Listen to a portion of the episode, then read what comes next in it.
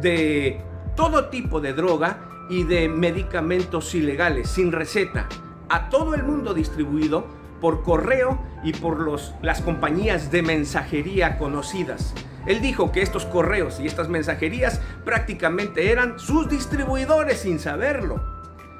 Todo lo que vendió estuvo valuado en millones de euros. Lo hizo él solo desde su cuarto en su computadora por dos años. Es un narcotraficante de poca monta.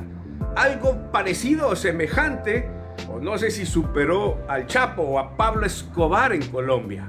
Pero la policía no pudo creer. Pensaba que alguien, un cerebro había detrás de él, pero no, el chico es demasiado inteligente. Todo lo metía a su pequeño cuarto. Desde ahí armó la presentación, los contenidos, pesaba la droga, rompía la droga a masazo limpio con cincel y martillo y nadie se enteró de nada. Un día recibió más de 400 kilos de droga en su propio domicilio. La madre ni se enteró, por más o por casi dos años. La madre no entró jamás a su habitación, solo le lavaba la ropa. Su padre o su padrastro tampoco sabía lo que pasaba detrás de la puerta de ese chico.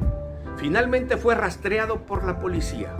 Lo encontraron infragante y fue juzgado como adolescente.